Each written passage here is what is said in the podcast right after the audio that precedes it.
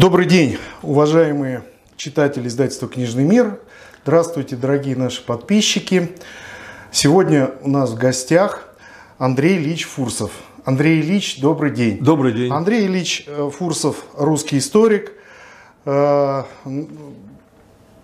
буквально недавно Андрею Ильичу исполнилось 70 лет, с чем мы его поздравляем Спасибо. и желаем здоровья, э, творческих новых побед, новых книг.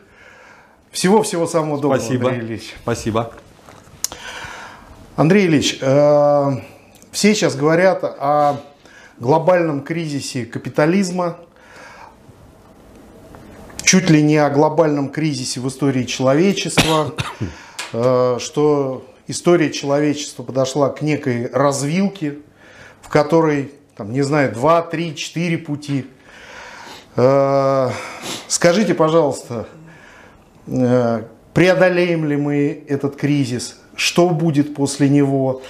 Ну, преодолеем или нет, этого, этого никто не знает. А, ну, вообще-то обычно так не бывает, что вот, вот конец и все. Ну, что-то бывает после конца. Вот. Это может быть очень такая посткатастрофичная жизнь, а может, если катастрофу удастся избежать, как-то по-другому. Но вот история показывает, что большие качественные отрезки заканчиваются переходом. И этот переход обычно принимает форму темных веков. Темных почему? А, сломалась старая система, новая еще не оформилась. Правил нет. Идет а, игра без правил, утрачиваются знания, людям не до того, чтобы сказать, творить, для того, чтобы выжить. И вот, а, по крайней мере, за последние там 3-3,5 тысячи лет Айкумена пережила несколько таких э, темных веков. Первый это 12-9 века до нашей эры, э, выходом из которых стала э, бронзовая революция и возникновение полисного строя в Греции. Э, на Ближнем Востоке, там без всяких революций, просто сказать, возникли новые империи. Э, вторые темные века – это с середины 6 по середину 9 век, рухнул античный мир, и вот этот вот бульон исторический варился-варился, из него выварился феодализм. Ну и, наконец, третьи века, это с 1348 условно по 1648, это черная смерть. И э, период, куда входит и Ренессанс, который внешне был, так сказать, вот потрясающая культура, но за этим прекрасным занавесом скрывалось совершенно ужасное общество. И финалом стала кровавая 30-летняя война, да, уместилась в 16 веке реформация, 30-летняя а, война, которая положила конец тем третьим темным векам и стартовал, стартовала эпоха модерна э, и раннего капитализма. Ну, затем, затем ранний капитализм сменился зрелым, поздним, и вот на наших глазах капитализм умирает уже примерно лет 50. Сейчас а, последние 10-15 лет это уже терминальная стадия, все, финиш. Но чем отличается кризис капиталистической системы от кризиса других систем. Поскольку капитализм мировая система, то и кризис мировой, глобальный, это раз. Во-вторых, поскольку все-таки ядро капитализма было североатлантическая, европейская, христианская цивилизация, то это и кризис христианской европейской цивилизации, а не только капитализма и модерна. Ну и поскольку бенефициаром капиталистической эпохи был белый человек, его сейчас везде теснят, и, по-видимому, его сделают козлом отпущения, по крайней мере, в Соединенных Штатах точно, но это еще и кризис сказать, белого, белого человека, белой расы. И, и еще один момент. Поскольку капитализм – это мировая система, он охватывает биосферу в целом, и это кризис и биосферы. А, при этом, скажем, люди из неомальтузианцы, из Римского клуба, теперь из Давосского форума, все эти проходимцы, они говорят, это кризис человечества. Человечество не является субъектом исторической, э, исторического развития. Субъектом исторического развития являются системы, государства, ну, капиталистическая система, не хочется им произносить слово капиталистическая система, но приходится. Вот Шваб, например, заговорил о том, что все вот этот вот капитализм свое отжил, акционерный капитализм, теперь будет другой капитализм, стейкхолдеровский или инклюзивный. Но, естественно, он не может сказать основной массе населения, мелких и средних собственников, таких мелких буржуа, что мы сейчас вас экспроприируем, вас, крупняк вас экспроприирует. Поэтому, говорит, все будем капиталисты, все сядем вместе. Вот. На самом деле э, под инклюзивным, за инклюзивным капитализмом скрывается экспроприация малого и среднего бизнеса. Вот, э, поскольку главными факторами становится монополия на социальные сети, социальное поведение, социальные ресурсы и на духовные факторы производства, информации, наука, образования. И это уже есть у социальных платформ. Значит, нужно лишить основную так сказать, массовку, мелкий и средний бизнес, тех крох собственности, которые у них есть. Причем речь идет не только о частной собственности, но о личной собственности тоже. Э, квартиры, машины. Поэтому не случайно, с одной стороны, людей давят налогами, а с другой стороны говорят, ну зачем вам машина, каршеринг, зачем вам э, личный дом или личная квартира, аренда хорошо там и так далее. То есть у человека, оказывается, у него вообще ничего нет. Это не значит, что у них все получится в этом отношении. Я думаю, что сопротивление будет нарастать. А, и вот то, как сейчас нарастает сопротивление постепенно, но нарастает э, коронабесию, ну вот это, это меня очень-очень радует. Потому что одно дело вирус, одно дело смерти, это все есть. Но те меры, которые предпринимаются, ну они запредельно, они не соответствуют действительно вот этому эпидемическому процессу а, ни во время испанки, ни во время свиного гриппа а, таких мер не было, ни во время гонконгского гриппа. А, кстати, Шваб э, откровенно об этом сказал, то есть он проговорился, он сказал, что э, не является экзистенциальной угрозой ковид, но ковид – это шанс создать лучший мир. И лучший этот мир, который он рисует, это на самом деле мир такого сниженного качества. У него даже есть такие термины японификация и патагонизация. Японификация – это светлое, в кавычках, будущее развитых стран. Это будете как Япония. После кризиса 90-х годов, когда их американцы с одного удара по принципу карате вырубили.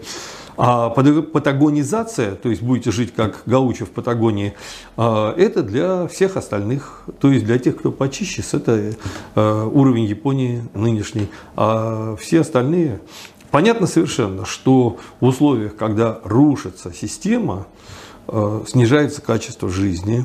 Ну, например, когда рухнул феодализм в 16, 17 и 18 веках, люди стали потреблять, потреблять калорий примерно на 800 тысяч калорий меньше, чем при позднем феодализме. А, рухнула мясная диета. Кстати, сейчас люди типа Грета Тунберг, ну, условная Грета Тунберг, потому что Грета Тунберг никто и звать никак. Важно, кто, так сказать, стоит за ней. Они убеждают в том, что надо с мясной вообще промышленностью заканчивать, потому что корову портит воздух. Или э, Фарид Закария, у него другая логика. Почему нужно заканчивать с производством мяса? Потому что 90% мясной продукции производится э, промышленным способом, это огромная площадка для развития различных вирусов. Если мы не хотим вирусов, значит надо закончить с мясом. А белки это есть червячков, кузнечиков и так далее, и так далее. Но я уверен, что сам э, Фарид Закари кузнечиков, червячков есть не будет. Это очень хорошо в одной из э, английских газет, по-моему, Financial Times, ехидно было сказано про Давосский форум, что на Давосском форуме собираются люди, которые говорят о борьбе с голодом, при этом они э, едят икру и забивают ее шампанским. Собираются люди, которые говорят, что самолеты Э, нужно как можно больше сократить э, авиасообщение, потому что э, сказать, оно отравляет среду, при этом они летают на частных самолетах, и они заботятся о бедных, но их обслуживает огромный штат, штат прислуги. То есть это классическое сказать, такое лицемерие. На самом деле суть вот того периода, который мы переживаем, по крайней мере как они его планируют, это отсечь от будущего примерно 90-95% населения. В этом будущем, поскольку оно постиндустриальное, э, наукоемкое производство, э, не нужен ни рабочий класс, ни большой средний класс, а не нужно, значит, что? Позволить им существовать? Нет, будут экспроприировать. И я думаю, что ближайшие десятилетия это будет очень острая социальная борьба верхов и низов. Но даже если верхи победят, это очень такая ситуация опасная, поскольку раньше прокладкой последние 100-150 лет между верхами и низами был средний слой. И средний слой верхи могли перетащить на свою сторону. А теперь, когда э, этого нет, это означает, что люди, которые чуть-чуть будут наверху этого низа, они автоматически будут становиться контрэлитой. И вот это очень-очень серьезная проблема. То есть, я думаю, нас ждут весь вот 17 век в русской истории был бунтажным веком. Я думаю, что 21 век будет, если не случится глобальной катастрофы, глобальным бунтажным веком. К этому нужно, нужно готовиться. Как? Первое. Не верить вот этим западным сказкам насчет инклюзивного капитализма, климатических изменений. Нас все время пугают новыми э, эпидемиями. То есть это, так сказать, такой информационный террор на самом деле. Потому что то, что делает Шваб, то, что делает Гейтс, но это, безусловно, попадает. Это информационный терроризм. Причем, если это делает Шваб и Гейтс, выступая как частные лица, это одно. А вот когда Меркель и Джонсон кричит «умрут миллионы», это государственный информационный терроризм. И спрашивать за такие вещи нужно по законам военного времени и поведения в прифронтовой полосе.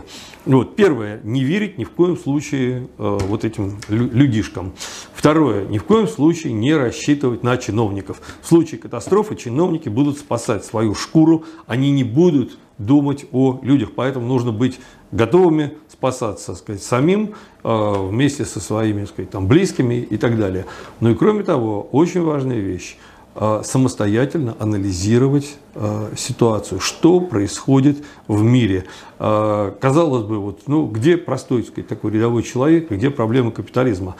Но вот ковид пришел и, сказать, он и ударил и по простому человеку. Точнее, и ковид, и меры, которые сказать, принимаются, это домашние аресты, это Собянинский апартеид. Вот опять Собянин он не имется, он уже заговорил о том, что нужно значит, в ресторанах отвести места для вакцинированных и для невакцинированных если они вакцинированы, зачем же их сажать отдельно? Им же ничего не угрожает. Собянин, видно, не, догоняет, что он таким образом дискредитирует вакцинацию. Потому что если вакцинированные должны сидеть отдельно, значит, они, э, сказать, ничего им вакцина это не обеспечено.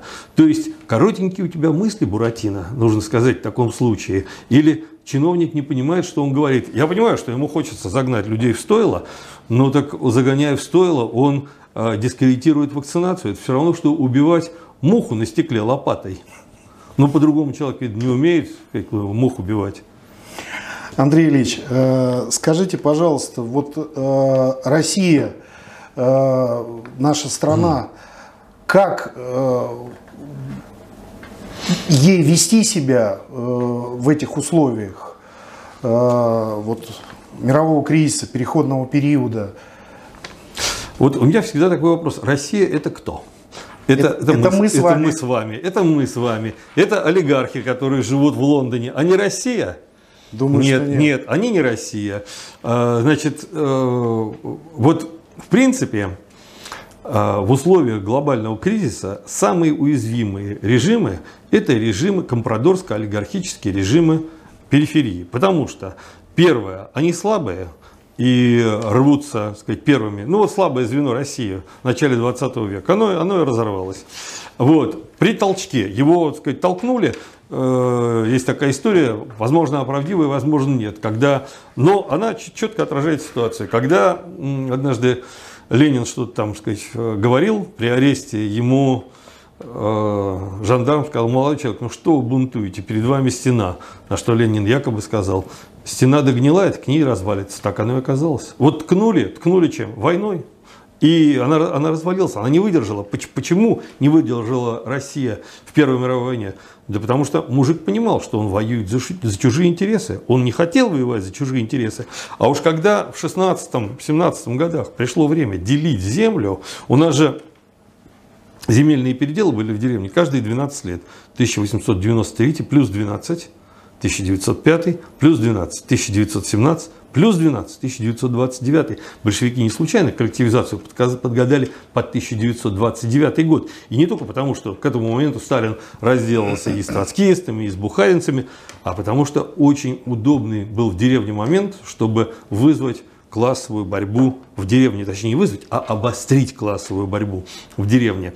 А, поэтому вот такие режимы, они, дураки умирают по пятницам. Вот э, эти режимы э, рушатся. Значит, что нужно для таких режимов, чтобы устоять? Первое, должно быть единство или, по крайней мере, минимальный разрыв между верхами и низами. Низы должны понимать, что верхи вместе с ними, а не в Лондонах, а, Цюрихах и, сказать, Парижах, там, сказать, катаются на машинах там, и, и на яхтах.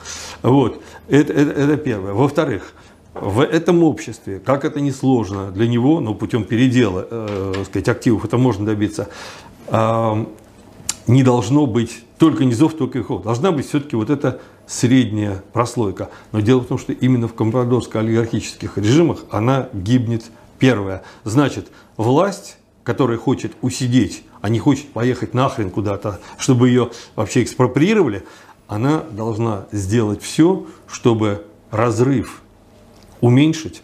Власть должна сказать народу, мы с вами, мы не посылаем хрен знает какую манижу, которая работает по ЛГБ, ЛГБТшницу и феминистку, а мы посылаем со всех, совсем других людей. А еще лучше, вообще никого на это гребаное Евровидение, уродское сборище дегенератов, мы никого вообще не посылаем. Мы на них, как говорил Аркадий Райкин, плюем.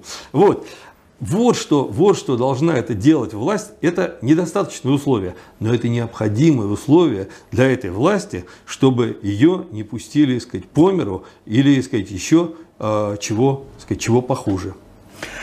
Андрей Ильич, ну и, э, э, безусловно, э, канал получения объективной информации остается книги, правильно? Книги, телеграм-каналы. Но книги, безусловно, вот, например, я подписан на три сотни телеграм-каналов, ну, из них половина это просто там красивые виды, животные там и так далее, но есть ну, несколько десятков каналов, конечно, я перепроверяю эту информацию, вот, но книги есть книги. С книгами на самом деле не сравнится ничто. С удовольствием держать в руках бумажное издание не сравнится ничто.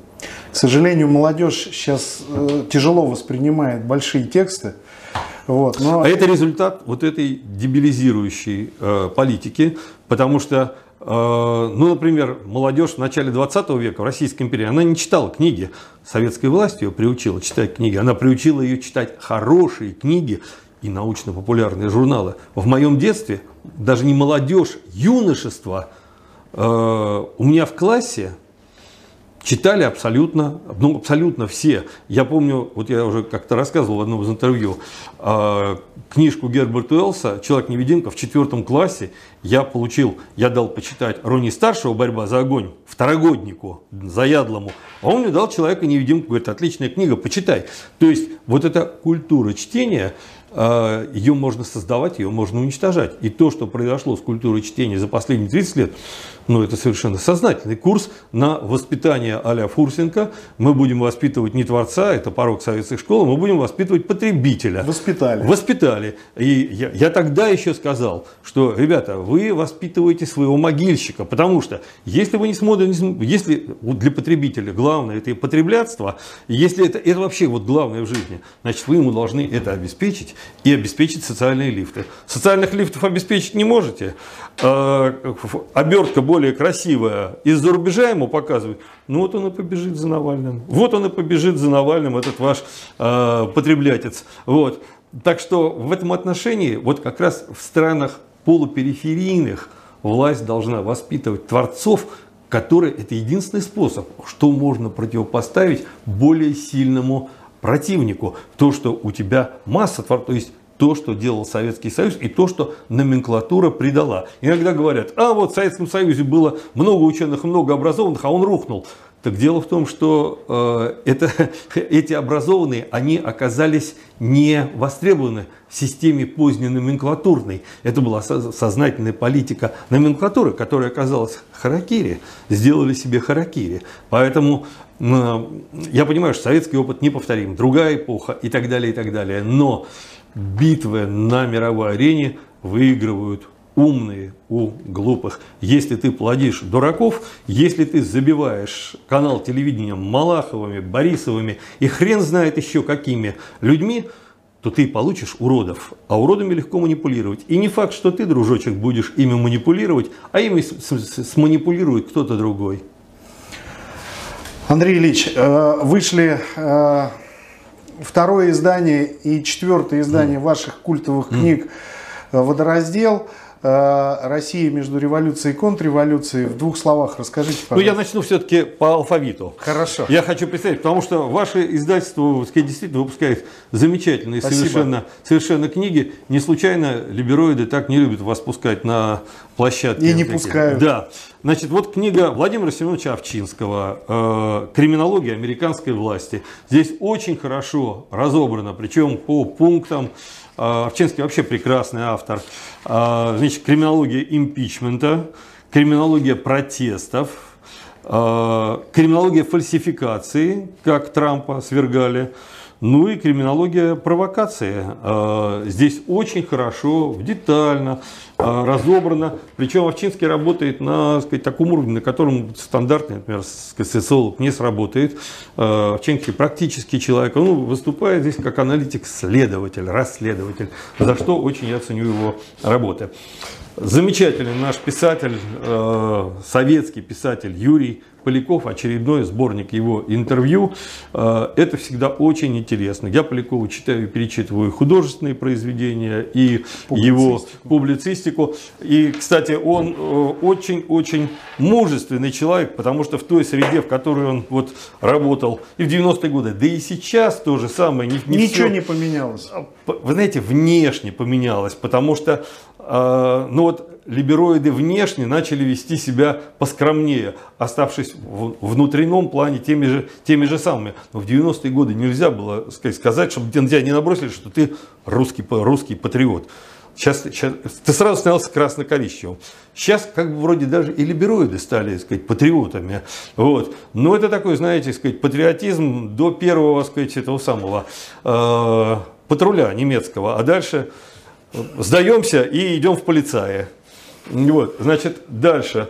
Э, книга из Тулина. Мы о ней уже говорили. Америка в тени президентства. И чем дальше развивается события в ситуации, тем актуальнее эта, эта книга. Потому что вот, вот они, вот, вот Байден, вот Харрис. Вот. И э, книга очень такая грустная и тяжелая. Но такая американская жизнь. Я, например, знаю, что сейчас из Соединенных Штатов народ побежал.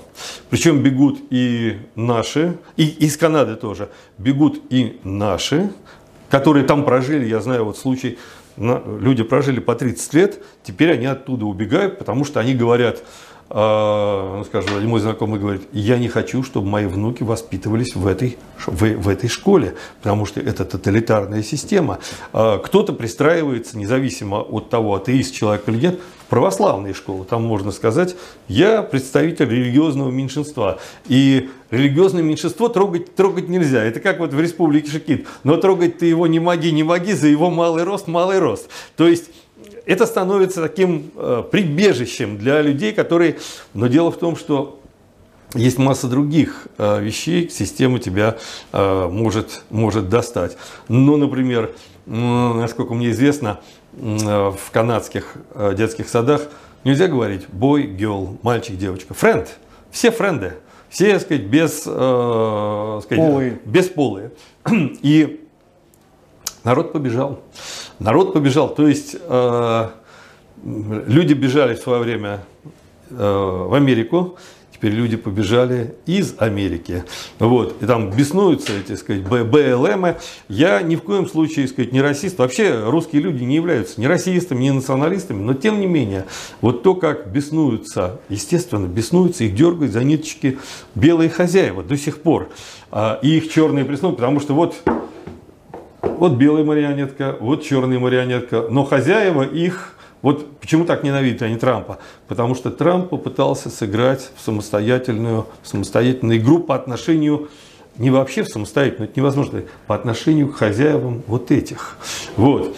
А, и закончилось все, вот сказать, так, в том числе из-за ошибок, допущенных Трампом самим. Он не оказался непоследовательным человеком, э, но с другой стороны, вот, кстати, выборы и 16 года, и 20 они в нашей вот этой вот э, экспертной тусовке, они выявили, кто есть кто. Потому что совершенно понятно, что те, кто топил за Клинтон против Трампа и за Байдена против Трампа, понятно, что при всей их вроде бы патриотической риторике, ну, это люди, которые здесь проводят интересы ультраглобалистов и которые работают не на нашу страну. То есть послушай, за кого человек топит, и если он топит за демократов, за Клинтон, за Байден, это понятно, что это, как говорил герой одного фильма, засланный у тебя казачок. Вот. Значит, э. Ну и переиздание вот двух этих моих книг. Э, второе издание книги «Водораздела», вот, за которое я в свое время получил премию, которая в шутку называется «Латиноамериканский Оскар» э, в Мексике. Это расширенное издание несколько. И вот это тоже расширенное издание. Это Холодный восточный ветер 4, но это вот называется Россия между революцией и контрреволюцией. Но, к сожалению, мы так и застряли между революцией и контрреволюцией. Мы вообще в таком странном состоянии, потому что мы между революцией и контрреволюцией, а между сословностью и классовостью. Причем у нас не сложилось за 30 лет ни сословное общество, ни классовое, потому что сословность не позволяет до конца сложиться классовым отношениям, а уродливые классовые отношения не позволяют сословности. И появляется, получается такой классовый сословный гибрид, который повторяет худшие варианты позднесоветского общества и такого примитивного, примитивного капитализма. И вот все, все это вот выглядит, э, знаете, такое, сказать, шествие огромного количества лис Алис и котов Базилио. Большое спасибо, Андрей Ильич. Э, я также хочу сказать нашим читателям, нашим подписчикам, нашим зрителям, что Книжный фестиваль на Красной площади перенесен на 17 июня, где нам по-прежнему не дали самостоятельного стенда, но мы будем представлены на наше издательство «Книжный мир» э, на большом стенде э, лучшего книжного магазина «Библиоглобуса». Там будет наш наше место, там будут наши книги. Так что я всех приглашаю, Андрей Ильич тоже. Спасибо. Но вообще нужно сказать, что Библиоглобус очень активно работает с вашим издательством, с книгами. И я когда захожу в Библию Глобус, во-первых, лежат книги вашего издательства, во-вторых, лежат издательства, книги издательства КМК, это то, что Институт системы стратегического анализа выпускает. Просто там целая целая... Вот. Есть магазины, в которых вообще никогда не бывает наших книг. Это, например, «Молодая гвардия». С другой стороны, э, в большом магазине на э, вот, Новом Арбате ну, и ваши книги, и книжки Исановские, они представлены, так сказать, вот в таком большом количестве. Но Библию Глобус рекордсмен. Я тоже очень благодарен этому магазину. Это тоже мой любимый магазин. Собственно, я в Москве систематически хожу только в три книжных магазина. Это Библиоглобус, это Фаланстер, это, это, это Циолковский. Вот. А, в принципе, вот в остальные по случаю. Так что вот я хожу в те магазины, где продаются ваши, ваши издательства ваши, и не потому, что вы издаете мои книги, а потому что вы издаете массу других интересных книг.